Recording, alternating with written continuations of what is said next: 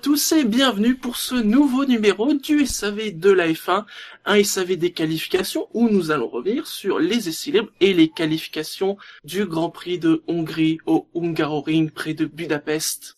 Pour m'accompagner ce soir, car je ne serai pas seul, bonsoir Buchor, Bonsoir. bonsoir Jassem, Bonsoir. et bonsoir Marco. Bonsoir à tous. Ça va? Très bien. Ça va Pas On fait mal. aller. Ça peut aller, hein? Ouais. Malgré le... Il y, a un- il y a un gros absent ce week-end. Voilà, ça, ça, ça, ça va mieux, j'ai envie de dire. Voilà, on essaie de penser à d'autres choses, j'ai envie de dire. Oui, mais bon, avec un, un week-end rempli de F1, c'est dur d'oublier. Mhm.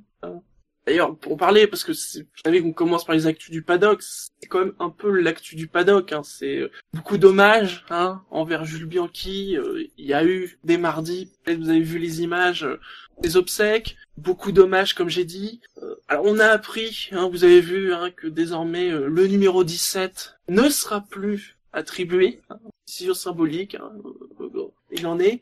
J'ai vu aussi, alors apparemment c'est une info RMC que peut-être, alors là c'est vraiment de la rumeur, que il pourrait y avoir un trophée du meilleur débutant, hein, peut-être un trophée du rookie qui peut-être pourrait porter le, le nom de Jules Bianchi. Donc beaucoup de choses symboliques. Vous trouvez ça bien euh, Est-ce que faudrait peut-être pas passer à des choses peut-être plus euh, réelles, notamment vers la sécurité par exemple? Bah, c'est surtout ça en fait. Euh, on va plutôt se poser en ce qui concerne euh, voilà la sécurité en Formule 1 plutôt que sur des trophées portant le nom d'un pilote. D'autant plus que bon, euh, en Formule 1, les trophées n'ont jamais été, enfin, les trophées comme ça, et meilleurs euh, meilleurs débutants n'ont jamais été vraiment vraiment importants. Mm. quoi. Après, euh, retirer le numéro 17, pourquoi pas? Ça part de, de bonnes intentions quand même. Oui, bien sûr. Voilà, c'est pas... Oui, après, enfin, on sait tous que voilà, le numéro 17 pour Bianchi, enfin, c'était le quatrième choix dans son. Oui, C'était plus Bon. le, le chiffre 7 euh, qu'autre Ouais, chose, oui. c'était après le 7, il y a le 27, le 27, le 77, et comme il y avait Bottas, Hülkenberg et Raikkonen devant, devant lui en Mm. 2013, bah, bon, bah, après c'est bien, voilà, c'est, c'est un bel hommage. Ouais, c'est un clin d'œil qui qui coûte rien et, et euh, c'est une bonne Après- chose. Ouais. Après, il y a eu une question sur, euh, euh, faut-il retirer le, le, le, le numéro à certains pilotes de Formule 1 euh, mythiques de l'époque? Bon. Ah, oui, c'est- Alors, je, je dirais que euh, il faut, on peut faire les deux. On peut faire les hommages tels que le retirer le numéro 17. Si la rumeur d'RMC se confirme à propos d'un trophée, je trouve que c'est pas trop, c'est pas si mal non plus parce que ça, ça permet que ça reste, de pas oublier. Mais il faut pas non plus oublier effectivement l'aspect sécurité. Pour les numéros, euh, pour l'histoire des numéros, on retire le 17. Pourquoi pas d'autres numéros mythiques euh, je sais plus à, à qui la question était posée en conférence de presse. Je sais plus si c'est au pilote ou au directeur Au patron, c'était au, Au patron. patron. Et euh, et il y, en- il y en a un qui a soulevé à, à juste titre que euh, le choix du numéro est récent. Oui, c'est avant, c'était avant les numéros étaient C'est parce attribués. que euh, c'est pas dans notre culture F1 en fait. C'est surtout dans la culture américaine, euh, ce, les Voilà. choix de numéros. euh, Mm. Donc, donc avant les, donc les numéros étaient sont devenus mythiques, mais de façon involontaire par rapport au, on va dire, à la volonté du pilote. Mm. Tandis que là, ce sont des numéros qui sont effectivement choisis par les pilotes. Donc retirer le, un numéro même, certes c'était son dernier choix, mais un choix de Jules Bianchi, c'est euh, c'est quand même, voilà, c'est un, symbole qui euh, et donc je vois pas pour et pour moi, euh, oui retirer le numéro 17, mais on va pas retirer des numéros qui ont été rendus mythiques par des pilotes. même un numéro par plusieurs pilotes éventuellement, mais sans euh, sans que ce soit un, un choix des de ces pilotes-là. Donc euh, Bah. pour moi, c'est pour moi ça me ça me moi je verrais pas pourquoi on retirerait d'autres numéros. bah, surtout que ces pilotes-là, les, les, les pilotes les plus mythiques ont porté plusieurs numéros, donc euh, Exactement. Mm, oui. voilà. Senna, on lui enlève quoi? Donc euh, Oui. il n'y a pas de numéro visible, enfin il n'y a pas de numéro vraiment attaché au, au pilote quoi. C'est c'est depuis 2014. Ouais. Même si voilà, il y a l'exemple de Gilles Villeneuve, mais Gilles Villeneuve, il a pas porté toute sa vie le 27, donc euh, c'est à Bah, il partir a de même- 81, je crois. Il a même euh, moins porté que le numéro 12. Ses plus beaux exploits étaient avec le 27, mais Bah, avec Ferrari, donc. euh. Alors il y a aussi des, données qui sont sorties euh, vis-à-vis de l'accident de Bianchi. Alors je pense que si ces données sont sorties, c'est bien évidemment à cause de ce qui s'est passé. Euh, des chiffres assez effrayants. Je sais pas si vous les avez vus sur euh, des données chiffrées sur ce qui s'est passé sur l'accident de Bianchi. hein. si, vous, ne les avez pas vus, euh, on a appris. Donc c'est des données qui ont été procurées par Automotor Sport que Bianchi donc avait, perdu le contrôle de sa Marussia à 213 km/h. Il avait euh, percuté donc la grue à 126 km heure et que la décélération s'était faite en 2,6 secondes. Et alors, la voiture a encaissé un choc de 92 G, qui est déjà énorme, euh, mais le casque, lui, en a pris 254. Et là, et même, euh, enfin, il n'y a pas de mots. Je crois que leur corps est à 260. euh, Peut-être que sur le chat, euh, vous l'avez. C'est c'est incroyable qu'il qu'il ait euh, qu'il ait survécu euh, au choc Alors, Fab sur le chat dit que le, le chiffre de 254 serait quand même à prendre avec des grosses pincettes. Oui, je sais pas comment il serait calculé. Ben, normalement, il y a des, avoir de il y a des cap, capteurs. si, il y a des Ah ouais. capteurs dans le casque au niveau des, des oreilles, apparemment. D'accord. Mais Et ouais, 254 G, c'est énorme. Mais ah, comme dit ouais, Fab, c'est att- il faudrait faire attention à ce chiffre-là qui qui est pas sûr et certain, apparemment. Mm. Mais dans, ouais, toute ça façon, me dans, prend tous dans les le cas, dos, hein. dans tous les cas, je pense qu'on a tous vu la vidéo qui a été filmée par un, un spectateur. Le, la, la violence du choc laisse aucun doute. euh, que- voilà, sur la, la, la, la décélération, il y a, je veux dire, l'arceau de l'arceau de sécurité de la voiture, qui est la partie certainement la plus solide de la voiture, a cédé sous le choc. Donc euh, voilà. Donc... Par contre, moi, ce que je, ce que je j'ai envie de dire, je trouve trop suspicieux le, la sortie de ces nouvelles données au moment où on commence, on recommençait à entendre des voix qui s'élevaient contre la FIA en disant, mais après neuf mois, au final, vous avez rien fait. Et ce que vous avez fait, la voiture de sécurité virtuelle, ça sert à rien. Bizarrement, hein, je dis ça, mais euh, j'ai l'impression que ça sert plus à détourner l'attention qu'à qu'à autre chose. C'est vrai que c'est surprenant euh, à ce moment-là de sortir ces chiffres. Bon, ça ne peut pas être anodin euh, que ça sorte maintenant. ils auraient dû y sortir pendant l'enquête, euh, quelques semaines après l'accident, mais là, c'est pas le moment. euh, Oui, et puis euh, C'est bizarre. Alors c'est c'est ça, c'est le, le record. Hein, euh, C'était David Purley qui lui avait survécu à 179 G euh, et qui était passé de 175 à 0 sur 66 cm. Ça fait court comme distance. Hein. Ça fait très court. court. Donc voilà, moi j'espère qu'il y aura d'autres choses que ça parce que là il y a un, c'est le côté un peu sensationnel d'annoncer des G, des vitesses et tout ça. euh, j'espère qu'il y a d'autres choses dans ces dans ces, cette expertise sur ce qui s'est passé. On a entendu quelques pilotes aussi euh, dire qu'ils n'étaient pas contre euh, éventuellement des cockpits fermés. Alors même si j'ai vu euh, quand, quand j'ai regardé un peu les infos euh, sur ces données, euh, j'ai vu des articles qui disaient que même avec un cockpit fermé, Ouais, mais c'est ça. ça n'aurait pas changé grand chose. Hein. 256 G sur un cockpit fermé, à moins ou quoi que ce soit, euh, et encore, il y a peu de chances que ça tienne. Hein. Après, On est la, d'accord, mais Après, la question qu'il faut se poser, c'est que quand même, ap- le, je, donc, je sais pas pour ceux qui se souviennent pas, mais l'arrière du de la grue était euh, en pente, euh, on va dire ouverte, c'est-à-dire que ça descendait et que le casque du coup a touché la grue. Et je pense que c'est sur cette violence-là. Donc, s'il y avait une bulle qui était quand même qui avait empêché le casque directement de toucher, je, le, il n'y aurait, je pense qu'il n'y aurait que du coup la, que la décélération et euh, de la de toute façon, de la voiture, donc les, euh, le, je sais plus le, le chiffre euh, annoncé de 100, 120, 110 ou 120 G, ou 90 il- même, il- 90 G qui qui restent des, des, des valeurs en, en F1 euh, qu'on retrouve, euh, j'ai envie de dire régulièrement entre guillemets et qui normalement ne sont pas euh, mortels en soi. de toute façon, ça aurait augmenté ses chances de survie, c'est certain. Ça c'est certain. Voilà. À partir de là, euh, Après, après, je fais partie de ceux, euh, notamment Hamilton, qui l'a- il a dit, il y a la bulle fer- la, le cockpit per- fermé, pourquoi pas euh, C'est peut-être un autre pilote, parce qu'il y a plusieurs pilotes qui ont été interrogés sur le sujet. Euh, D'un autre côté, la fermer le cockpit représente d'autres problèmes. Oui. Et, euh, et le pilote, et le pilote qui était interrogé, il disait ouais pourquoi pas, mais euh, du moment que la sécurité est globalement améliorée. S'il trouve un système euh, qui va bien, euh, il di- disait pourquoi pas. Mais après, il disait voilà, la F1 est traditionnellement euh, a toujours traditionnellement été euh, ouverte. C'est mais Enfin, il y a, y a que les cons, il y a que les fais- cons qui changent pas d'avis. Hein. Il y a exactement, il y a que, il y a que- comme tu dis, il y a que les cons qui changent pas d'avis. Euh, si clairement on trouve un système euh, qui va bien, moi je dis euh, pourquoi pas. Je suis pas, je suis fais pas partie de, des fanatiques qui disent ouais la F1 c'est une, c'est une formule ouverte, il faut absolument que ça reste ouvert.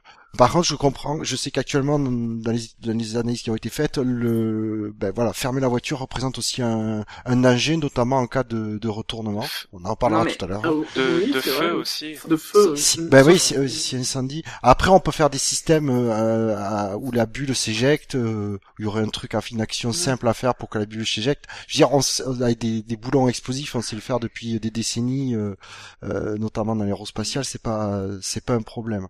Voilà, le truc, il faut. Il y a, mais il y a pas de solution idéale dans le monde euh, actuel, dans, ce, que- dans l'état des, des choses. Il y a pas de solution idéale. Mais est-ce que est-ce que la, la vraie solution euh, à ça, c'est pas plutôt d'empêcher en fait qu'un élément extérieur puisse atteindre le, le, Ah le casque du pilote plutôt que fermer le cockpit? Parce que c'est surtout ça le problème de Oui, l'accident de Bianchi. c'est- Oui. C'est surtout qu'il a qu'il a voilà qu'il a heurté l'extérieur du- de la piste. Ah, Donc après, euh, en soi, la Formule 1, la monoplace est plutôt, euh, plutôt, on va dire, euh, voilà, sûre. Même si voilà, euh, tout n'est pas parfait, mais c'est surtout en fait un élément extérieur de la piste, en l'occurrence la grue, qui a entraîné ce choc. Et c'est plutôt sur ça qu'il faut travailler, sur comment faire en sorte que euh, le cockpit choc. ne soit pas atteignable, que qu'il soit couvert ou non. Hein. Mais il faut surtout pas qu'il Mm. soit atteignable. Il y a eu euh, cette question-là avec via les- des l'aîné. Oui, voilà. Mais ça, Mais, c'est euh, dans, dans, ce- dans ce cas-là, ok, c'est c'est un élément extérieur de, de la piste, euh, le problème. Mais on a vu des accidents, où on n'est pas passé loin, juste en, en triche avec Raikkonen Alonso. Je me souviens d'une année Schumacher à Abu Dhabi euh, contre Liuzzi. Euh, voilà, Il y a eu pas- euh, la Belgique en 2012. Oui, il y a la Belgique évidemment, ouais. Donc euh, c'est quand même. Il y a Ça- même ça des revient- situations où on n'est pas forcément loin d'un, on est, enfin, on n'est pas forcément près d'un accident, euh, mais on n'est pas forcément prudent. Je, Après- je- pour prendre un exemple de cet après-midi, c'est un avis très personnel, je trouve que le drapeau rouge, qu'il y a eu en Q2, a été enlevé un petit peu vite, alors que la McLaren était encore dans la voie des stands, au ralenti, avec des gens qui l'a poussé. Après, pour les accidents, euh, les accidents de ce style, je suis, si c'est, je sais pas si ça aurait vraiment changé quoi que ce soit, parce qu'une F1 c'est lourd, c'est rapide. Le fait que ça percute euh, le, cockpit de ce genre, ben, non, je, suis pas certain que ça change. Ça peut peut-être un tout petit peu freiner, mais jusqu'à maintenant, il n'y a pas eu de souci à ce point-là. J'ai l'impression que ça attend peut-être que ça arrive. Je sais pas. Je, c'est assez. euh, C'est vrai qu'il y a une question à se poser sur ce genre d'accident-là où la Formule 1 traverse, euh, passe juste à côté du, du casque du pilote. Euh, pour le moment, est pas trop C'est- penchée sur la. Le casque, c'est l'endroit sensible, hein, Fab le dit sur le chat. Hein. Si tu regardes les derniers décès en monoplace, en effet, ici de Bianchi, Weldon, Henry Surtees, et l'accident de Massa, à chaque fois, c'est le casque, c'est au niveau de la tête euh, qui s'est passé quelque chose.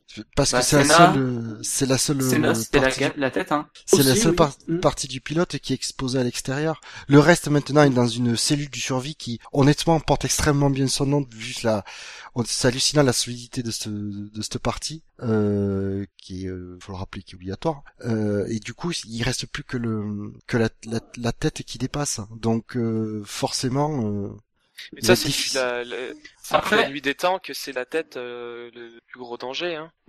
Bah, c'est oui. Après, on en revient au même euh, souci. Enfin, souci, euh, oui, c'est que la Formule 1 sera est un sport dangereux, quoi. Donc euh, voilà, les pilotes savent euh, les risques. Voilà, il y a toujours, il y aura toujours des risques liés à la tête, que ce soit même même en même en endurance, il y a eu des morts euh, alors que c'était donc, euh, il y aura jamais le risque zéro n'existe pas. Quoi. Non, Non. sûr. Sur le coup, même si on peut toujours améliorer la sécurité, je dis pas le contraire, le risque zéro n'existera jamais.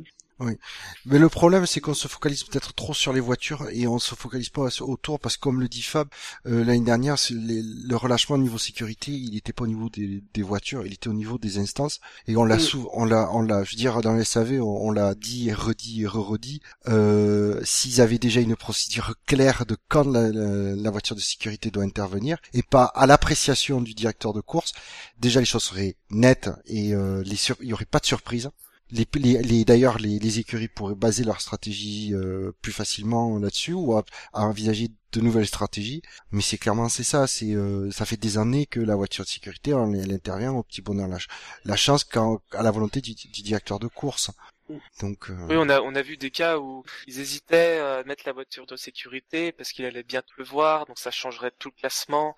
Enfin, des c'est l'intérêt. euh, on a l'impression que c'est l'intérêt de de la course avant la sécurité euh, dans le cas de la Formule 1. mais Après, il y a, après, faut reconnaître qu'il y a quand même un équilibre à euh, hacher une course, même en, en- avec des voitures de sécurité, et la sortir vraiment quand c'est nécessaire. Là, il y aura toujours un débat là-dessus. Donc euh, moi, ça, moi personnellement, même si c'est pour la sécurité, en, entre guillemets, euh, voir la voiture de sécurité à peu près toutes les 15, tous les 15 tours, euh, ce sera assez lourd. Donc euh, il y a forcément un, un équilibre que la FIA doit gérer à propos de, de la sortie Mais, de la voi- du véhicule de sécurité pour le coup. Mais oui, mais après j'ai pas dit de la sécurité de ce que je dis n'implique pas de sortir la voiture de sécurité au moindre truc.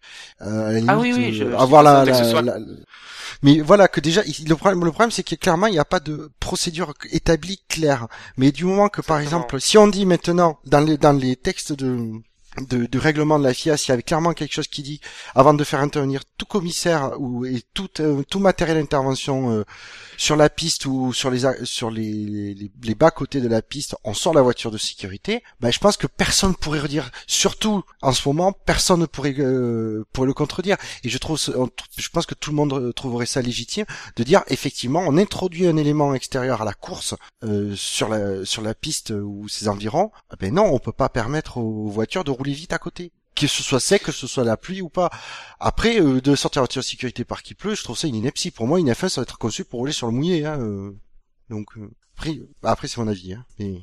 Oui, ce serait, ce serait vraiment le moment de, justement, qu'ils instaurent euh, une sorte de protocole comme ça, parce qu'effectivement, la personne ne dirait rien euh, compte tenu des circonstances, et mine de rien, on s'habitue très vite à des changements comme ça. L'année, Oui. si, si, s'ils commencent à faire ça dans un an, ça se passera peut-être euh, à toutes les courses, mais on, on sera habitué. C'est comme le bruit des moteurs, on s'est habitué. Pourquoi pas une voiture de sécurité qui qui rentre un peu plus souvent euh, Ou qu'ils améliorent la, la voiture de la, la, la, La virtual VSC, safety là. car, Ouais, la voilà. VSC, en imposant par exemple une vitesse limite, à la, je sais pas, soit, soit du, du moment qu'elle est activée ou juste ou sur la zone d'intervention. Mais c'est surtout ça, moi, qui me choque. Après, qu'ils veulent utiliser le système de VSC, il a du potentiel, ce système. euh, effectivement, ça évite de sortir en voiture de sécurité. On réduit pas les écarts entre les entre les monoplaces. Donc, on fait que faire une pause. En gros, c'est à l'instant T, on fait une pause sur la course et on la, et quand on enlève la VSC, on reprend un peu, en gros, là où on en était. Donc, il n'y a pas de perlote, pilote qui est euh, désavantagé, d'autres qui sont avantagés. C'est le principe du coup dans, l'idée est, est bon, c'est son application qui manque de rigueur à mon avis. Et on l'a vu d'ailleurs à, à Silverstone, on, on a vu des voitures passer très vite à côté de juste à, à côté de là où intervenaient les, les commissaires avec la, la grue. Hein. Ouais. Et, c'est, et je comprends pas que personne est, est, est- est tiqué là-dessus. Euh, Messieurs, je vous propose de fermer cette grande page sécurité finalement. Euh, c'est sans doute pas la dernière qu'on évoque dans le SAV. Espérons hein, qu'il y ait des choses qui sortent hein, de, de tout ce qui s'est passé. ne comptez euh, pas sur le GPDA pour ça. Non. Ah, ils ont promis pourtant. Oui, ils promettent. euh, les promesses n'engagent que ceux qui y croient. Euh, petit point transfert, hein, quand même, parce que c'est l'été, hein, il y a les rumeurs et puis parfois il y a les annonces. Alors là, c'est finalement une annonce de non-transfert, puisque on a appris hein, que Felipe Nasser et Marcus Ericsson, ainsi que leur chèque, bien évidemment, resteraient chez Sauber en 2016. Alors, euh, est-ce que c'est une bonne nouvelle pour la la pérennité de Sauber Est-ce que c'est une mauvaise nouvelle? Parce que peut-être manquer de d'ambition? Bah, c'est certainement une très bonne nouvelle. Hein. Ils sont satisfaits de, de l'argent qu'ils leur apportent. Ah, ap- Euh, après, Après, un manque d'ambition, il faut d'abord survivre avant de- d'avoir des ambitions. Hein. oui. Donc, euh, il- avec Nasser, je trouve que c'est pas un mauvais pilote. Peut-être plus de choses à dire sur Eri- Ericsson. C'est pas un mauvais pilote, mais peut-être moins haut niveau, mais un peu de continuité dans ses équipes, un peu. Ah, et quand, quand la Sauber marche bien, il arrive quand même à faire des choses. Par rapport à ce qu'on avait vu de lui chez Caterham, euh, on, on a vu des meilleures choses, j'ai envie de dire quand même. des meilleures choses. Mais on sent quand même euh, un potentiel un peu inférieur, euh, je trouve. Mais bon, pour une fois que- qu'il y, a, qu'il y a une continuité, euh, Non, moi, que- là Faut- aussi, ce que je trouve, euh, oui, déjà, il y a la continuité, c'est bien. Euh, ça, déjà, c'est bien que Sauber annonce ça aussitôt, pour plusieurs raisons. Euh, la première, c'est que quand même, euh, mine de rien, il y a, c'est-à-dire que Sauber de, sera là en 2016. Donc déjà, ça, c'est une bonne nouvelle. J'adore cette écurie, je veux dire, je suis les premiers à, les- à, leur, à être rentrés dedans euh, au début de l'année pour l'histoire de, de, de trois pilotes pour deux places. Mais c'est parce que j'adore cette écurie qui, voilà, c'est une histoire, une écurie emblématique du, de la F1. Et puis c'est bien, au moins, il n'y a pas de, de personne à qui Sauber voudrait prendre leur chèque qui pourrait croire qu'il y a un baquet de libre. Pour- S'il y a une connerie à dire, je l'ai faite. Après, euh, après Sauber a à peu près les pilotes qu'il souhaite, c'est-à-dire des jeunes pilotes qui fournissent de l'argent, qui sont pas spécialement mauvais. Les années avant, ils pataugeaient parce que voilà, ils naviguaient entre des pilotes d'expérience qui n'avaient peut-être plus d'essence ou plus euh, plus grand chose à montrer. Ils avaient des pilotes jeunes qui donnaient de l'argent mais qui, qui n'étaient pas du tout talentueux. Donc là, à mon avis, ils ont la paire qu'ils souhaitent. Nasser est un, on a vu qu'il avait un bon potentiel, un gros pilote. Ericsson, il a l'air moins bon, mais il fournit de l'argent et est capable de temps en temps de marquer des points. Donc à mon avis, euh, le choix de la continuité, euh, c'est peut-être la meilleure chose à faire pour cette écurie. Alors, on parlait de Nasser euh, parmi les rumeurs Williams, hein, pour remplacer Bottas et sa rumeur Ferrari, euh, silly season, hein, bien évidemment. Donc, il y aura pas de Nasser. euh, on a évoqué Button, hein, qui pourrait, euh, entre guillemets, euh, qu'on dit la boucle est bouclée. euh, Finir là où il a commencé. euh, finir là où il a commencé. Euh, Wilkenberg, est-ce que... Ou Alex Lynn, on voit qu'il a gagné un GP2 euh, cet après-midi, c'est le, il est pilote réserve et on voit que Williams, l'équipe Williams est au pied du podium. C'est peut-être des petits signes euh, Bah, visés sur de- un jeune pilote. il garderait les millions de Ferrari pour d'autres choses que le pilote, dans ce cas-là. Parce que l'i- l'idée, quand on parle Hülkenberg et, et Button, c'est que bien évidemment, c'est l'argent de Ferrari, en fait, qui aiderait à ramener un de ces pilotes euh, Williams. Bah, Button, je le vois pas aller chez, euh, chez Williams, même si ce serait beau de boucler la boucle. Parce que il l'a dit il y a quelques, il y a quelques mois avant même sa prolongation pour cette année. Il a dit s'il se bat pas pour le titre, il n'en voit pas l'intérêt. À mon avis, il y a un projet avec McLaren, même si euh, on a Mais il peut y avoir un projet avec Williams. Dans un C'est pas... Oui, mais disons que voilà, c'est un peu comme avec Alonso, quoi. C'est- Sinon, Alonso serait peut-être parti ailleurs. Peut-être qu'il y a un- quelque chose, il y a, il y a des garanties peut-être fournies par McLaren qui, voilà. Sinon, il ne serait pas, il aurait pas fait cette année euh, pour rien, quoi. Il a, à mon avis, je pense qu'il va, il, il peut que rester chez McLaren. Ah, Il Il peut aussi même se un- faire... Attention, hein, il y a, il y a toujours un virer. risque qu'il se fasse virer de McLaren. Hein. On l'a évoqué, je crois, lors de la dernière émission. Il y a quand même du monde euh, qui pousse chez McLaren. Bah, les jeunes, euh, Voilà, les, les jeunes poussent. Peut-être peut que ouais, peut-être que la, la, la rumeur, on va dire, de, de Button chez Williams, c'est parce qu'il commence à se renseigner pour faire pour l'après McLaren, parce qu'il se ferait en, c'est en train de se faire gentiment pousser de, de McLaren. C'est pas impossible. Euh, après, je vois, moi, je verrais bien Button continuer chez McLaren, mais ça, ça, ça dépend de McLaren, je pense, et pas de Button. Mais c'est quand même super difficile de juger Button sur cette saison. Euh, en quoi il pourrait être dé- décevant, vu que ce qui est décevant avant tout, c'est le groupe C'est propulseur pas d'Honda. forcément Mais qu'il est c'est- décevant, c'est qu'il est en fin de carrière et qu'il y a des jeunes qui poussent. Non, mais dans ce cas-là, fallait garder Magnussen euh, à Et la qui en plus l'année. pourraient, pourraient coûter moins cher. Certes, Non, mais dans ce Oui, cas-là, mais, non, mais, attends, Button, il est là aussi parce que. Honda a voulu que, que Button reste. Enfin, euh, bon. Ouais, ouais, non, mais euh, Magnussen. Et puis Magnussen, c'était un, alors c'était un protégé de, mais Whitmarsh. Oui. Mhm. Et comme euh, il y a une, euh, une reprise de pouvoir au sein de, assez apparemment violente au sein de McLaren par Ron Dennis, il, il y avait, c'est-à-dire qu'on a effacé Whitmarsh et les traces qu'il pouvait laisser derrière lui. Donc c'est pour ça que Magnussen, Mais il est pourtant, pas titulaire. Ron Dennis l'aimait bien, Magnussen. Hein. Il me semble Mm. que j'ai entendu dire qu'il aimait bien euh, Magnussen. Ah ouais, C'était un, un, un jeune du, euh, du McLaren euh, Young Driver, enfin j'ai oublié euh, le nom de l'école, mais il l'aimait bien. Certes, Ah euh, non, il, a euh. pas, il, a montré que c'est pas le nouveau Hamilton, mais euh, il avait quand même un certain potentiel, quoi. Oui, et puis apparemment aussi, il y avait une histoire de conseil d'administration, ou c'est plutôt le conseil d'administration Oui. aurait imposé euh, Oui, de pas garder ouais. Magnussen C'est à, sûr, je pense que c'est surtout ça. à, ouais. à Ron Il- Dennis. Et Mhm. ouais, non, mais c'est, non, mais c'est, euh, si Button est resté titulaire, euh, c'est que c'est purement politique au sein de McLaren et avec euh, Honda. Mais euh, voilà. Puis si Alonso est là, c'est aussi parce qu'Honda le voulait, clairement. Après, le, pro- le problème, de- n'avait nulle part où aller. Non, mais Honda le voulait aussi, je pense. Ah ben, de, qui ne le veut pas, donc. euh, le problème de Bah, c'est- McLaren, c'est qu'ils ont que deux volants et Ouais. il leur faudrait une équipe B comme euh, comme Red Bull quoi et comme euh, Ferrari peut faire avec As. Ben, ils peuvent que- racheter, ils peuvent racheter euh, Lotus et aller en vente. Ouais. Ils ont déjà le moteur Mercedes, tout va bien. Ah non, mais c'est vrai qu'ils sont plus chez Mercedes, dommage. J'ai tendance à l'oublier. Oui, Mais mais- euh, voilà, ils ont, voilà, ils ont déjà des installations, la, la, la racheter, ils sont en vente, ça aurait été rapide. Euh, Là, ça tâtonne avec Renault. euh, bon. Après, c'est une idée. Hein. C'est une bonne idée. Oui, on va passer au contexte de la course. Le commissaire pilote cette semaine, c'est un habitué puisque c'est Emmanuel Pirot. Alors, il l'a été en 2010 à Abu Dhabi, en 2011 en Malaisie et en Chine. Quatre fois, il l'a été en 2012, Bahreïn, Chine, Europe, Italie. Trois fois en 2013, Allemagne, Japon, Corée du Sud. Quatre fois en 2014, Australie, Hongrie déjà, Belgique et Brésil. C'est presque son métier, j'ai envie de dire. Au niveau des zones DRS, il y a deux zones. La première sur la ligne droite euh, de départ et la seconde après le premier virage, mais avec un seul point de détection avant le dernier virage. Les pneus choisis par Pirelli cette semaine sont les tendres, jaunes et les médiums blancs. Et alors le Grand Prix de Hongrie 2014.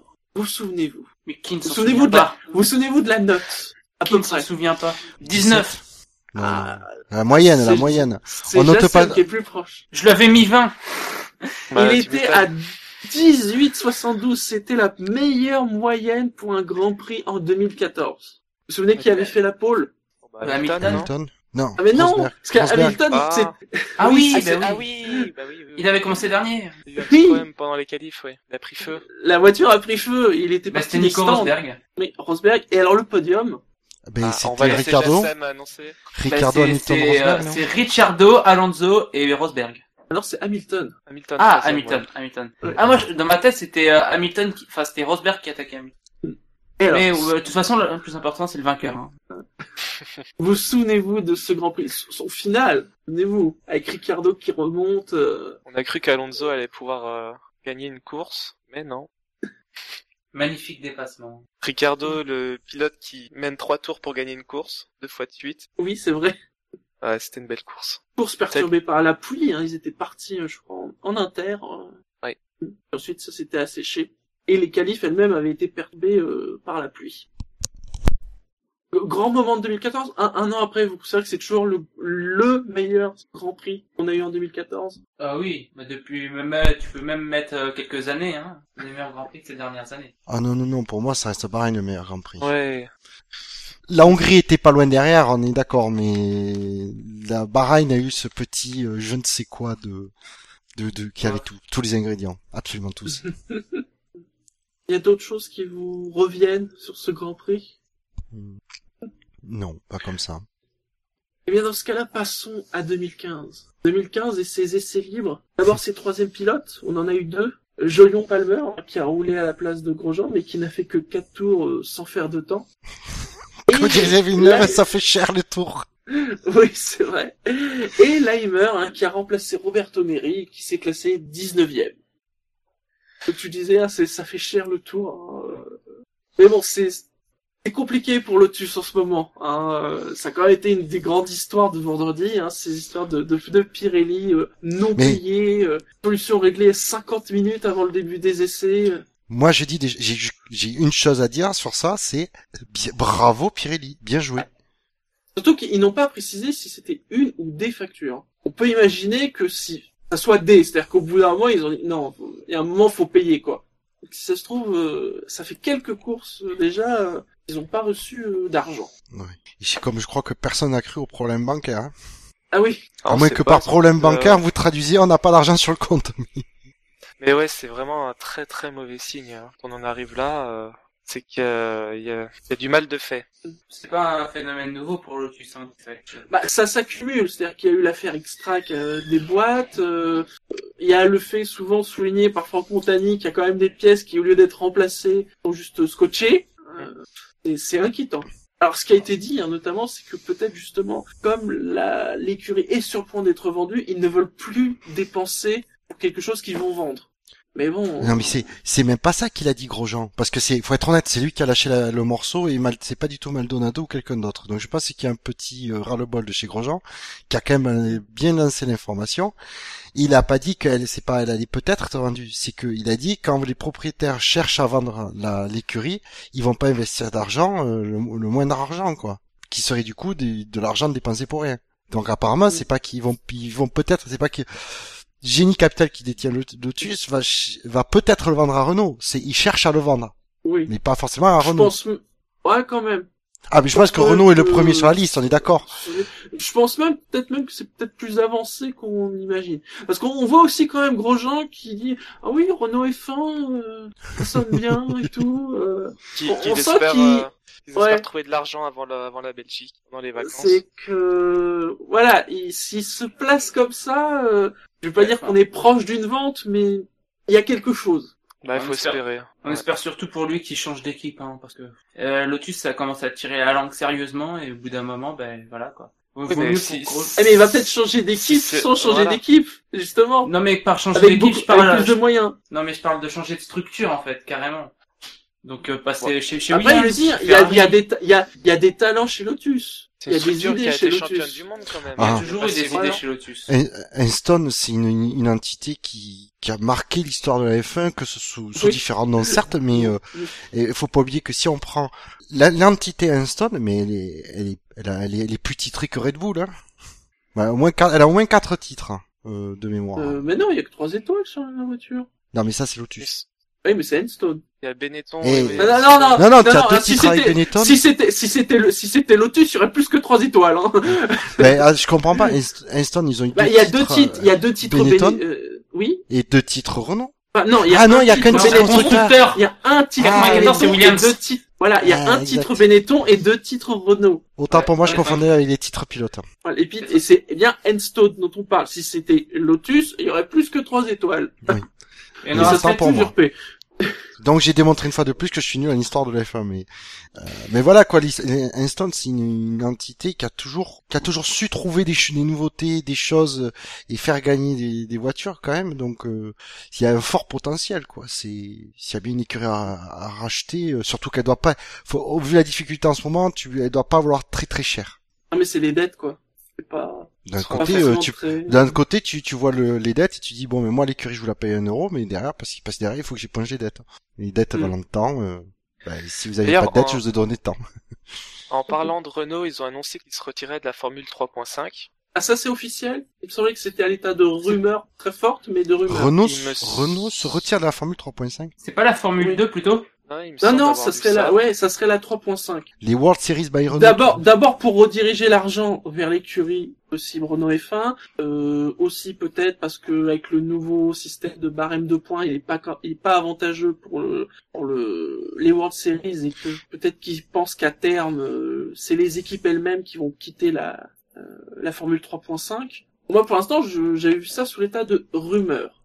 On va faire une petite recherche.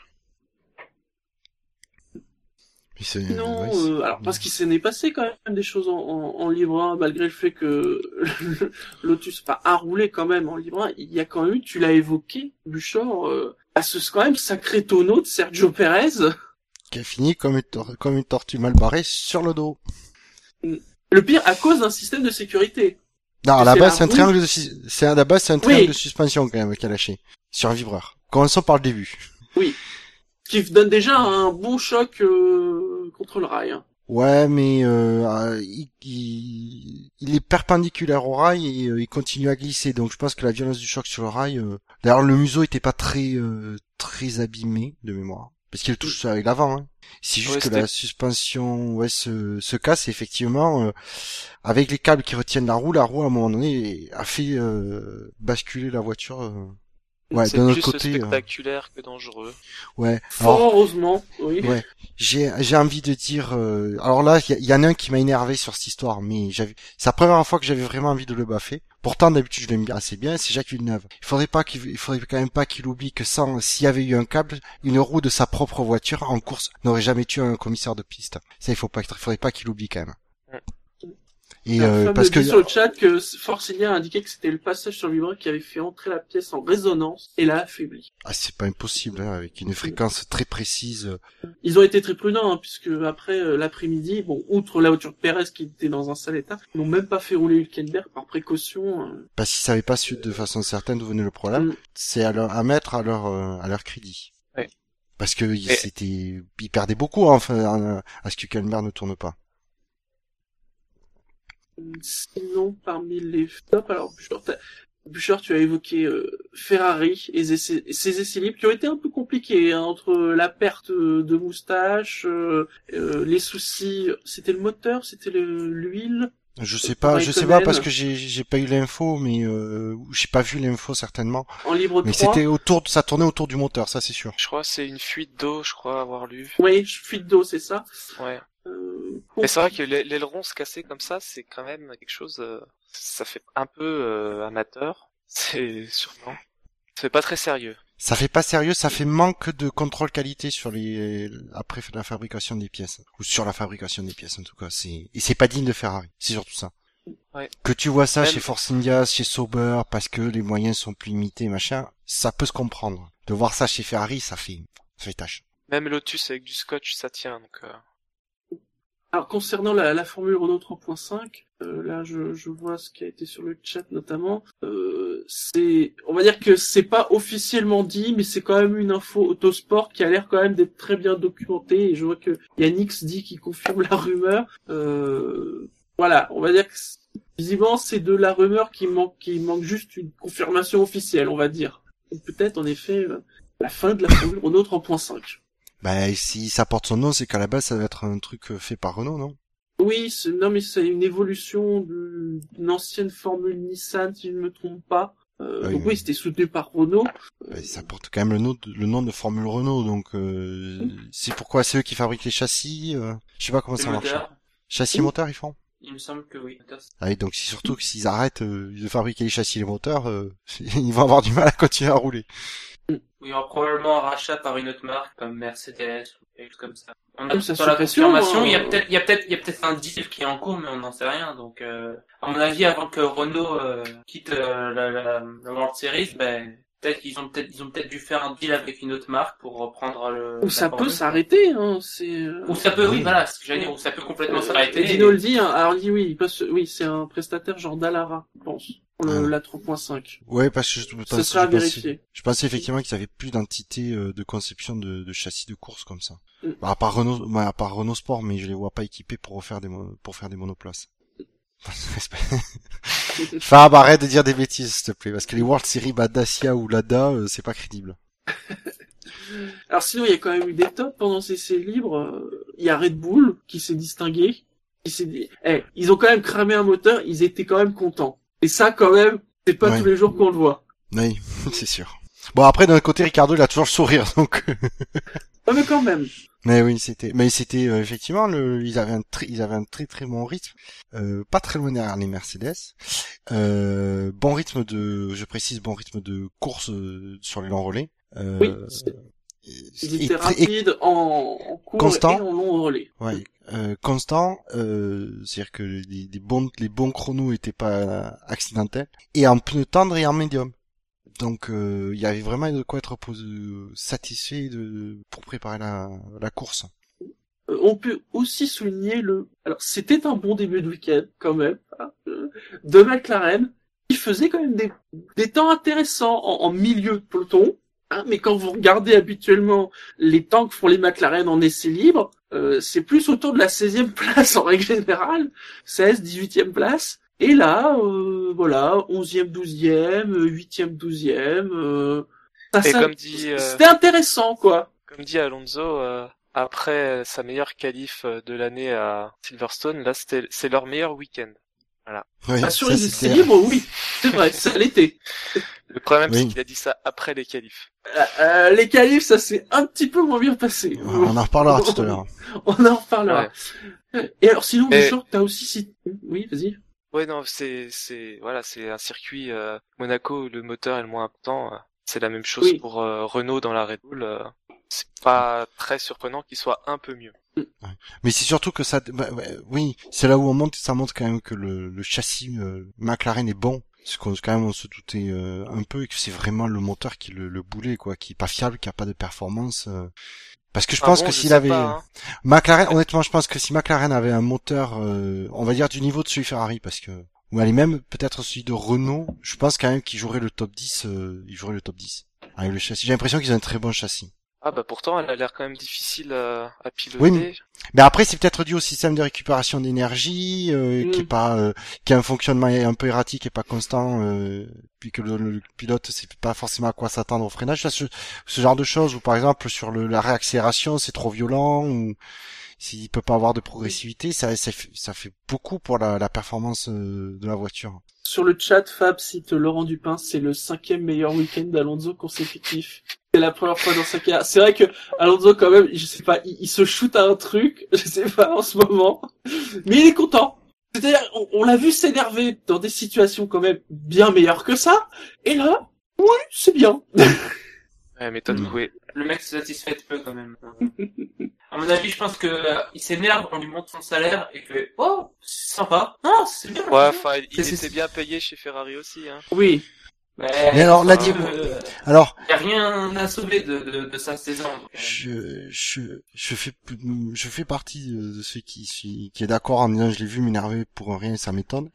De notre côté, quand il s'énervait, c'est que il pouvait toucher la, la- le, champ- le championnat du bout des doigts quand il s'énervait. C'est que il- voilà, il y avait, euh, il, crit- il tapait sur Ferrari parce que oui, c'était face à Red Bull qui, qui est quand même très fort et euh, il avait tendance un peu à ramasser les miettes entre guillemets et que voilà, il voulait le petit truc en plus qui permettrait d'aller chercher. Là, c'est, c'est tel- le, le gouffre est tellement grand qu'en fait, je crois qu'il a dit, c'est des- non mais c'est même pas la peine que je m'énerve. De toute façon, je vais prendre Ah comme ça sûr. vient. Et, euh, et voilà. Je pense qu'il y a il doit y avoir quand même un peu de ça. Mais je suis d'accord avec, je suis d'accord aussi avec Shinji en disant, euh, je veux savoir ce qu'il prend, je veux la même chose. Sinon, Bouchard, dans les tops, euh, t'as cité Manor quand même, euh, par Oui. rapport à l'attitude qu'ils avaient. C'est vrai que c'est particulier euh, en ce moment. euh, et euh, Bah, ils ont toujours été irréprochables. Hein. Oui, oui, mais si tu- c'était une façon pour moi de le mettre en avant. Euh, mais particulièrement parce que j'ai lu de nombreuses interviews de, ouais, il a- pour ça aussi je l'ai mis, ils- ont pas mal de pression médiatique et pas pour des affaires, pas pour leurs performances, ce qui est quand même un peu, qui est quand même un peu cruel pour cette petite écurie qui, qui, qui renaît de ses cendres littéralement de, de cet hiver. Et euh, Graham, Graham Lowdon avait pas mal été sollicité par les médias, j'ai lu pas mal Mhm. d'interviews et de le lire, c'est euh, tu as presque envie de dire, ah, punaise, cette bouffée d'humanité euh, dans ce monde de requins de la F1, tu dis, ça fait, ça fait du bien, quoi. Ouais, Et, ça donne euh, envie de les, de, de les aider presque. À mort, à mort. quelque chose à rajouter, messieurs, sur ces essais libres? Non. La, la séance a pas raté pour une fois, c'était les essais libres 1. Évidemment, c'est plutôt les essais libres 2 où il se passe des trucs, mais là, c'est plutôt les 1. J'ai le droit de faire un drive donc- 3 à ce sujet. je voudrais juste blâmer Canal Plus parce que Oui. quand j'ai voulu programmer l'enregistrement des EL1 et 2 euh, jeudi soir, que j'ai regardé sur leur grille des programmes pour faciliter la programmation, ils y étaient pas. Il y avait du golf, il y avait du truc. Et quand j'ai regardé d'ailleurs le golf, j'ai fait mais passés. la, mais la cop- mais ils étaient complètement à la ramasse sur leur guide, euh, sur leur guide.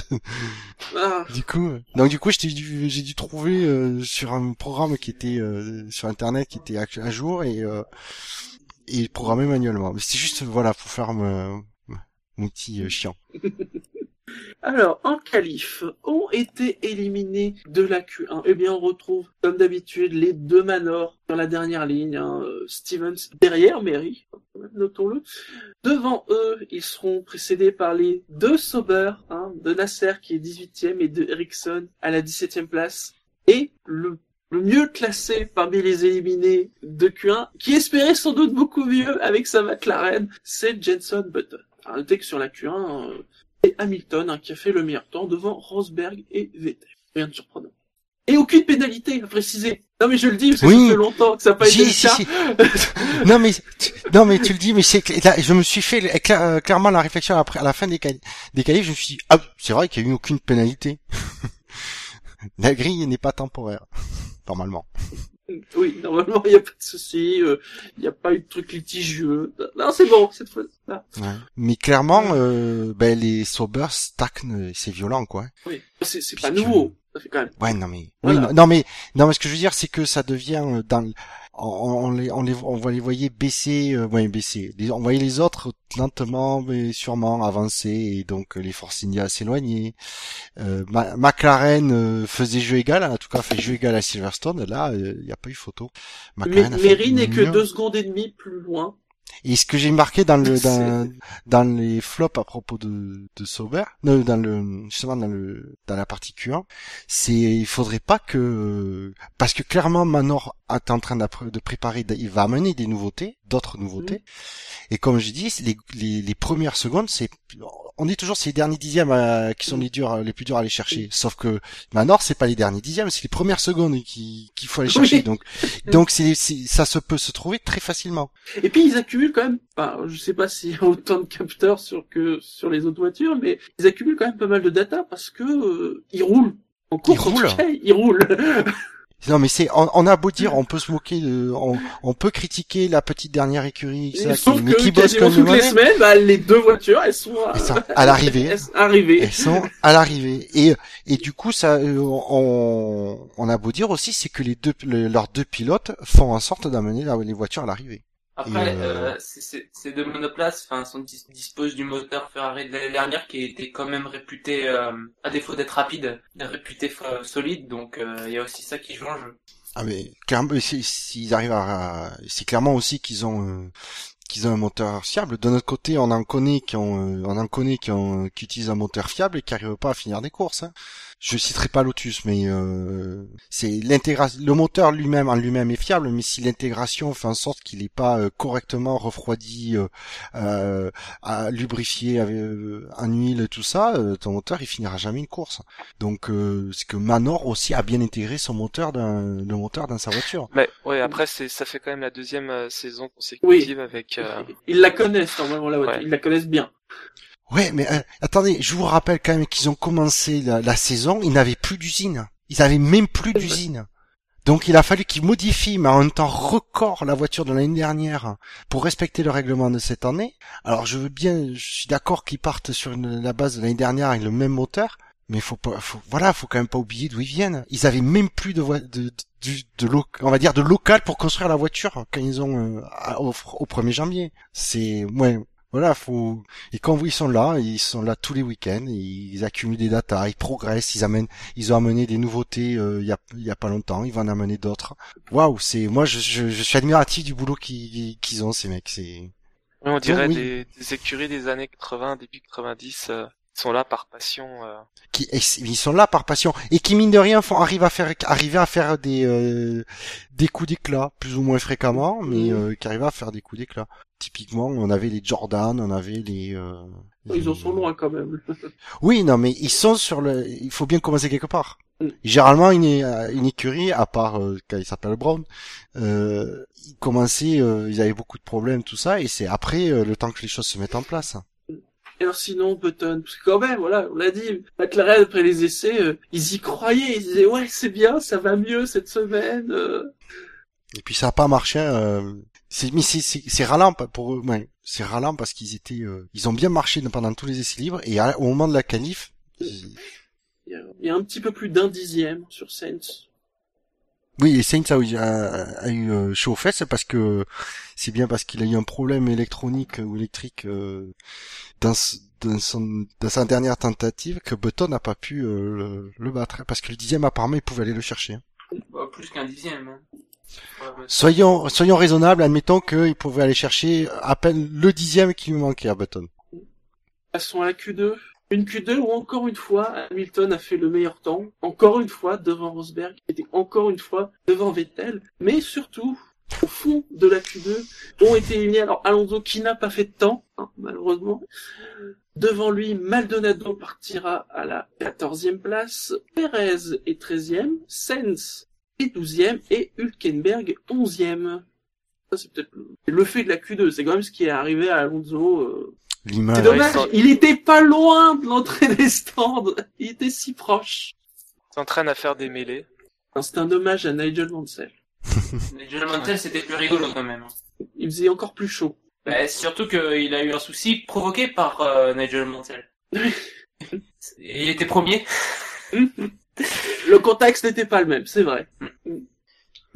Alonso qui a fait de la muscu, a poussé sa, sa McLaren assez longtemps tout seul. hein, vous avez remarqué, hein, euh, les commissaires ont, ont pris leur temps avant de l'aider. Mais avait pense pas de qu'ils ont du tout. euh, je pense surtout que soit ils ont ils ont ça, ils a pas été très rapide pour qu'ils arrivent ils arrivent euh, qu'ils rejoignent Alonso.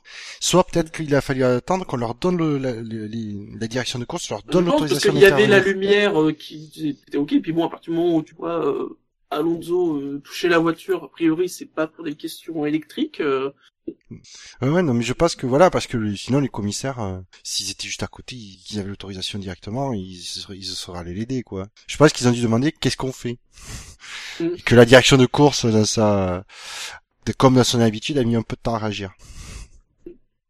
Y a quand bon. même eu un drapeau rouge. Alors comme j'ai dit, j'ai trouvé que le drapeau rouge avait été enlevé un peu vite, parce que quand il a été enlevé, la voiture était encore poussée dans les stands. Oui, mais il était pas sur Bon. la voie de circulation, Oui. je sais pas comment ça s'appelle. Mm. Il passait en fait euh, juste juste à côté de cette voie, donc euh, ça empêchait pas. Ça, ça m'a pas choqué parce qu'après les, les stands c'est limité, c'est euh, la vitesse est limitée, et tout ça, donc euh, c'est pas. Mais c'est vrai qu'il y a il y avait un danger potentiel éventuellement. Sinon, euh, Maldonado par exemple, ou les deux Force India, donc qui échouent en Q2. Bah, Maldonado est quand même loin de, de Grosjean, 8 dixièmes c'est colossal. Mm. Mais il est aussi euh, 8 dixièmes euh, plus lent que son temps en Q1, donc euh, on peut penser qu'il a eu un souci. Ah, Grosjean qui passe en Q3, pas de beaucoup, hein. Ah non, c'était très serré là. Deux centièmes hein, quand même. Hein. Mm. C'est déjà pas mal, euh, vu leur, euh, vu leur week-end. Mm. Une Q3, c'est presque, Ah, si Inespéré, inespéré. hein. Puis les Force India, pas mal, pas très loin euh, par rapport à leur vendredi. euh, ils ont pas, pas eu de vendredi quasiment. Et alors Sainz qui est douzième euh, sur la Toro Rosso? Là, par contre, il a, il a mal face à Verstappen qui passe en Q3. Ouais, mais encore une fois, c'est relatif. Il y a, il y a quoi, 150e. C'est vrai qu'elles C'est très très serré. Ouais, c'est c'est vrai que. Mais ils sont, je crois que c'est ça, c'est entre le entre le 9e et le 12 ou 13e, je crois qu'ils sont dans la, quasiment dans la, même- je crois qu'ils sont dans le même dixième. Ou ils sont trois ou quatre en tout cas dans le même dixième, c'est hallucinant. Passons à la Q3 dans ce cas-là. Alors, en Q3, ah, est, est arrivé dixième, donc Romain Grosjean. Neuvième, c'est Max Verstappen. À la huitième place, on trouve Felipe Massa. Il est précédé par Gviat, et septième. La troisième ligne sera sous le signe du 7, puisque sixième, c'est Bottas. Et cinquième, c'est Raikkonen, c'est donc aussi une ligne finlandaise.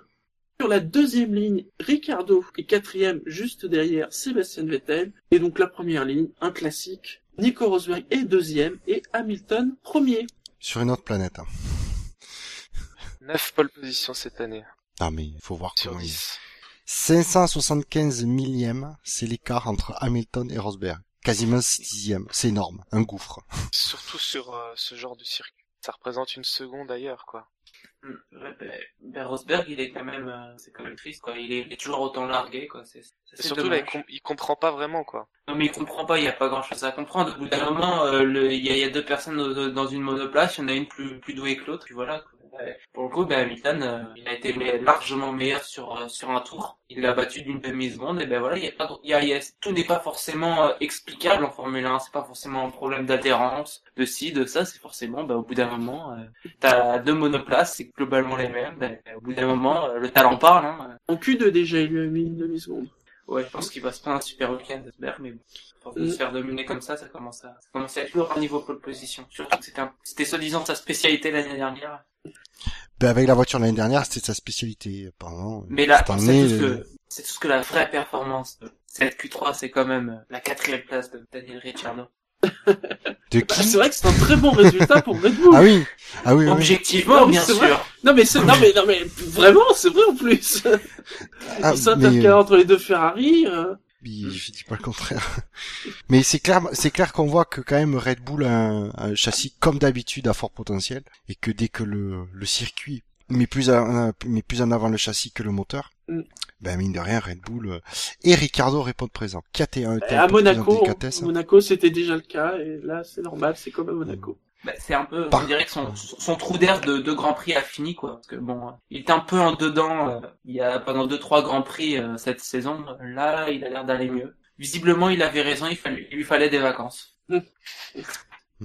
Par contre, on voit que les Williams, euh, ils sont pas à la fête. hein. C'est pas vraiment à la fête, quoi. Bah, ça, ça, ça met en avant le, Ça le pourrait être châssis. pire. Ça, Ça met en avant le châssis. Donc c'est, pas forcément le circuit convenu euh, pour les Williams. Ben oui. Ça pourrait être pire, mais euh, Ça- oui, c'est vrai que ça aurait pu être pire, mais bon, quand même. Par contre, Mais ça, oui, on, s'y euh, attendait. hein. Par contre, ce que je trouve bizarre, c'est que les Toro Rosso sont quand même pas vraiment au niveau des, des Red Bulls. Alors que justement, on avait tendance à trouver, en plus ils ont le même moteur, on avait trouvé Mhm. que que le- la qualité du châssis semblait euh, semblait plutôt euh, équivalente. c'était- en début de saison. En tout temps, il y a que Red Bull a quand même plus de moyens et a quand même réussi à creuser l'écart euh, avec ses, ses améliorations par rapport à Toro Rosso, qui malgré tout reste l'écurie junior de Red Bull.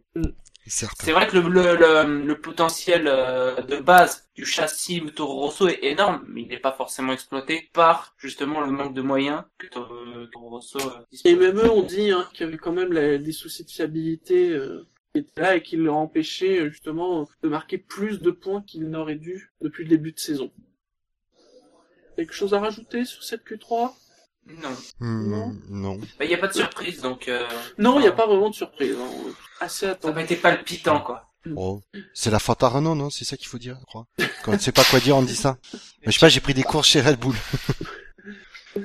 C'est la 47e pole de Lewis Hamilton, la 45e de l'équipe Mercedes et la 128e du moteur Mercedes à une vitesse de 192,290 km heure. Alors les pronostics de la course, alors les forces en présence, bon, les Mercedes bien devant, hein, ça y a, y a pas de souci. Euh, derrière, ça peut être euh, très intéressant quand même. euh, entre Ferrari, Red Bull, Williams, on sait pas.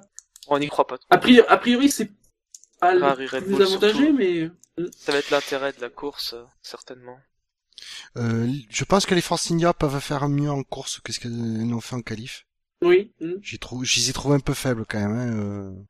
Peut-être, oui, par rapport, euh, là, je par rapport à leur position, par rapport au Toro Rosso, même la Lotus. C'est vrai que, Bah, Alors, je vais être- a dit que son- Grosjean a dit que son le rythme de course de la Lotus c'était de la merde.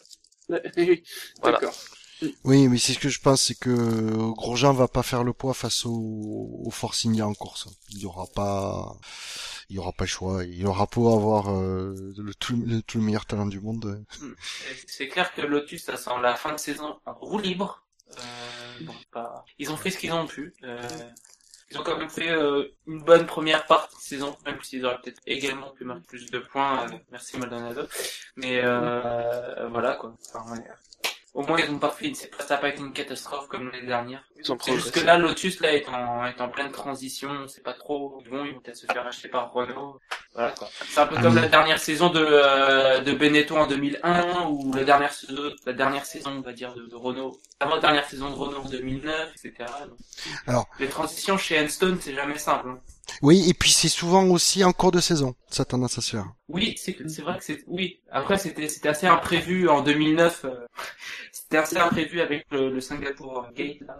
Alors non, parce que Renault avait fini la la saison et c'est la saison d'après que ils avaient re- Oui. ils avaient commencé à revendre à à, à Genie Ah. Capital. Mais euh, est-ce que est-ce que ce serait pas tellement en roue libre? Parce que comme le disait euh, je sais plus qui disait tout à l'heure que c'était tellement avancé que ça allait se faire et que ça allait peut-être se faire à la pause et que à Spa on revient avec une écurie euh, Lotus di- dirigée par Renault. Parce que c'est vraiment en roue libre là, c'est ils peuvent pas finir la saison comme ça, c'est pas possible. Et pourtant, Et sinon, McLaren euh, était optimiste. Bon, les qualifs ont pas été Ça fait- aussi bien ça- que prévu. Pensez qu'elle fait, ça fait depuis janvier qu'ils sont optimistes, les mecs. Donc bon, ah, mais ne serait-ce que euh, pour aller chercher des points. Ou un point. les, eh, les, eh, les mecs ont marqué 5 points, c'est autant, autant de points que qu'Ericsson. Hein. Pour mettre euh, juste en contexte hein, le nombre de points inscrits par McLaren cette saison, ils ont quand même deux champions du monde. Bon, euh, voilà, points. Euh, ça m'étonnerait, ça, il y aura encore des problèmes techniques, blablabli, blablabla. Alonso, il nous sortira sa, sa, sa compote habituelle, euh, ça ira mieux euh, au prochain Grand Prix. Au prochain Grand Prix. ne perdons pas espoir. Voilà, c'était mon meilleur week-end. c'est voilà, voilà. Non mais ça c'est chez McLaren à chaque fois, euh, même Hamilton quand il était chez McLaren, c'était hyperbole, hyperbole, hyperbole, hyperbole, toujours hyperbole chez McLaren. Ça va finir par être, ça va finir par être sa meilleure saison. Ah oui, Oui. de toute façon ses meilleures saisons, il l'a dit lui-même, c'est chez Ferrari, hein, hein, bien sûr. Ouais. Oui. C'est lui, bah, c'est lui qui disait ça. Hein. Euh, il, a une, il a une mémoire courte quand même. Alors, au niveau de la stratégie Pirelli, euh, l'écart de performance attendu entre les deux gommes est annoncé entre 1,2 et 1,5 secondes tour. plutôt conforme hein, par rapport à ce qu'on a vu. Bon, évidemment, ils étaient plus, plus élevés. Là, ça, ça devrait se réduire. Alors, au niveau du nombre d'arrêts, euh, a priori, on partirait sur deux arrêts. hein. Bien évidemment, à moins que la météo ne s'en mêle. Alors, il fait chaud. Euh, on a, il y avait un risque un peu d'orage pour euh, aujourd'hui. Il n'y a pas eu. Bon, je pense y a quand même plutôt des chances qu'on ait un Grand Prix plutôt sous la chaleur. Là, je regarde les prévisions et Je suis en train de le faire moi aussi. il y a Alors, à, dis-moi. à 13h 1% de risque de, de pluie. De pluie, dire. oui. Ouais. alors Budapest, ouais non, Budapest y a pas, non. Il va faire un peu moins chaud euh, qu'aujourd'hui. Les pronostics, messieurs. Alors, le podium de la course. Bah, moi, je peux bien m'y mettre. Euh, ce sera, euh, ben, allez, Hamilton, Richardo, Rosberg. J'y crois pas, hein, mais on va, on va, on va faire ça. Ouais, Non, moi, bon, je Ouais, vas-y. Vas-y. Moi, je mettrais euh, Ricardo sur le podium parce que j'ai envie de voir un moteur Renault euh, sur le podium cette année et à part cette course, je vois pas ce que ça pourra se produire. Donc, je souhaite vraiment Ricardo troisième et puis euh, Hamilton Rosberg euh, devant. Ouais, je vais me lancer. Trucs- Euh, ouais.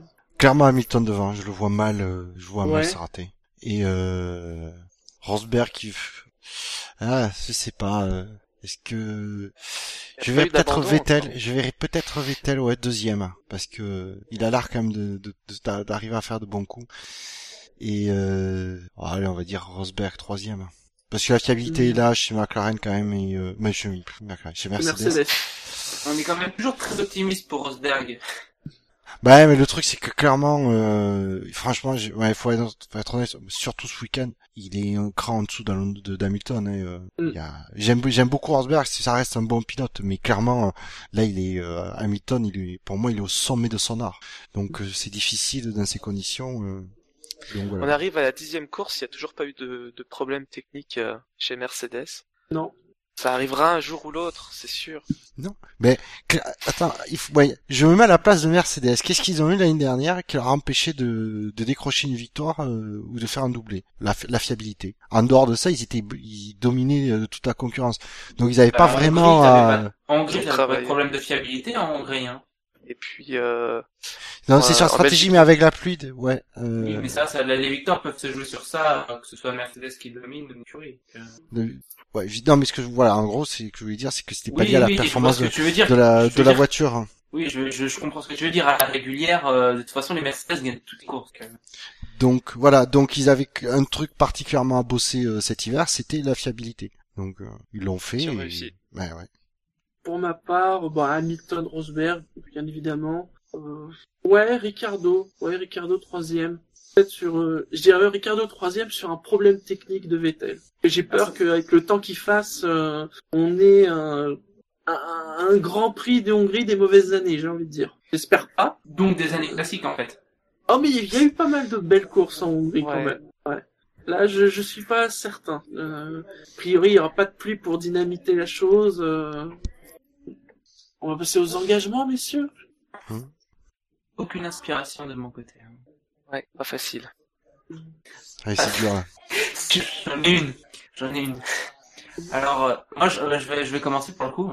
Alors moi, le, le truc, c'est que, euh, ben, au démarrage, au départ, euh, je vois la McLaren d'Alonso caler, et je vois Alonso faire toute la course en la poussant. Ça va être long. Oui, mais Oui, il, il arrive. il- la question, c'est il arrive avant Gviat. Avant Kiat. c'est ça, il arrive en quelle position en plus dans la voiture parce que Ben, devine. Ben, à peu près la même que quand il est, quand il est sûr, en fait. Donc toute la course va être sous virtual safety car. Oui. Jusqu'à ce que quelqu'un arrête à Alonso euh, en disant Il ça ne voudra à pas, rien. il voudra pas arrêter, il voudra continuer quand même. Il invente un nouveau sport peut-être. Pousser de Formule 1. Pousser de voitures à des millions. Alors, Marco. Ouais, c'est pas facile. Je vais faire quelque chose euh, d'assez classique par rapport à Pirelli, parce qu'on est habitué à des courses à un arrêt. Euh, là, ils en proposent deux comme euh, meilleure solution, meilleure stratégie. Bah, je veux dire qu'il va y avoir trois arrêts pour euh, le vainqueur. Stratégie à trois arrêts. trois arrêts. Hamilton va mener de 45 Mais- secondes, il fera un troisième arrêt tranquillou, quoi. Mais jamais de la vie, il aura même pas besoin. Ah, avec deux trains de, de, de tendre, tu fais la, tu fais la course. hein. Il a l'air de durer les pneus. Oh punaise. Qu'est-ce que Ouais, c'est pas facile. Hein. je suis pas inspiré. Ah si je je vais alors hmm, non pas la virtual safety car je pense que c'est la voiture de sécurité euh, traditionnelle qui va sortir parce que bien sûr il y en aura deux qui n'auront pas euh, trouvé mieux que s'accrocher euh, et que ça va distribuer toutes les cartes. Ah, on veut des noms là. Pff, non parce que les probabilités sont sont trop nombreuses. Ça tu peux avoir du Maldonado, du Perez, du euh, Massa impliqué forcément même si c'est pas sa faute. De toute façon il a il, a, il attire les accrochages. Euh, ou Verstappen aussi c'est un bon candidat celui-là. Euh, je sais pas. Mais ouais pourquoi pas une safety car qui euh, qui perturbe tout et euh, victoire d'Hülkenberg. Oh. Bam Eh, Et après avoir gagné le Mans il va gagner sa première course de fin. en Hongrie, je, je, je vais pas dire comme tout le monde, mais il serait pas le premier. Voilà c'est Non, moi je parie tout simplement que demain euh, les Lotus ne partiront pas car il y aura grève des employés car ils n'auront pas été payés. Simplement. Puisqu'on a appris que c'est le moment où aussi il y a les paiements auprès du personnel. Alors s'ils Ouais, ont déjà vrai. du mal à payer les pneus et les boîtes de vitesse, je m'inquiète pour le personnel de Lotus. Très fortement. C'est tout, on a... oui, tout le monde a donné son engagement. Ouais. Mm. Eh bien, on arrive à la fin de l'émission, messieurs. Et je vais faire les rappels habituels. Le SAV de la F1, c'est sur iTunes, c'est sur la chaîne Alpha de Pod Radio, c'est sur PodCloud, c'est sur Facebook, c'est sur le compte Twitter, arrobase le SAVF1, c'est sur YouTube, c'est même sur Temps des Fins. Parce que la F1 sur Internet, c'est sûr. savf1.fr On va faire. Parce que le SAV de la F1, c'est... le risque des podcasts. Fox 4. Très bien, messieurs. On vous souhaite à tous une bonne course Quand- demain. oui. Hein Ouais. Nous- Une, N'oubliez une pas. bonne soirée pour commencer. une bonne course demain. N'oubliez pas, après la course, vous pourrez voter pour le quintet plus ou moins, hein, juste après la course, dont vous pourrez connaître les résultats lundi soir dans l'émission d'après-course, une émission où, on peut le dire, nous aurons un invité de marque. Ouais, de marque, de marque, euh, faut le dire vite, hein. Et quand je sais qu'il nous écoute ce soir. Et on va faire comme pour Thibault Larue, on va, on va pas dire son nom, on va juste donner des indices tellement évidents que vous saurez qui c'est. hein. Il aime les Il, est- il aime les endives, il aime les monologues, et, Il aime les Ferrari. et, et il aime le Hungaroring. Il aime pousser la chansonnette aussi de temps en temps. Et il fait des, des, des, des bonnes blagues façon SAV de type Gus Gus invite des gens parce que invité de marque. Ah ah. oh. Elle était même pas digne de Fab celle-là pour dire. Ça c'est méchant. Ça c'est méchant. Mais mais c'est Fab, j'ai le droit. Allez messieurs, bonne soirée à tous. Bonne, Bonne course soirée. à tous. Bonne soirée, bonne course. Merci. Et à lundi. À Ciao. lundi. Ciao ciao. Ciao. Ciao.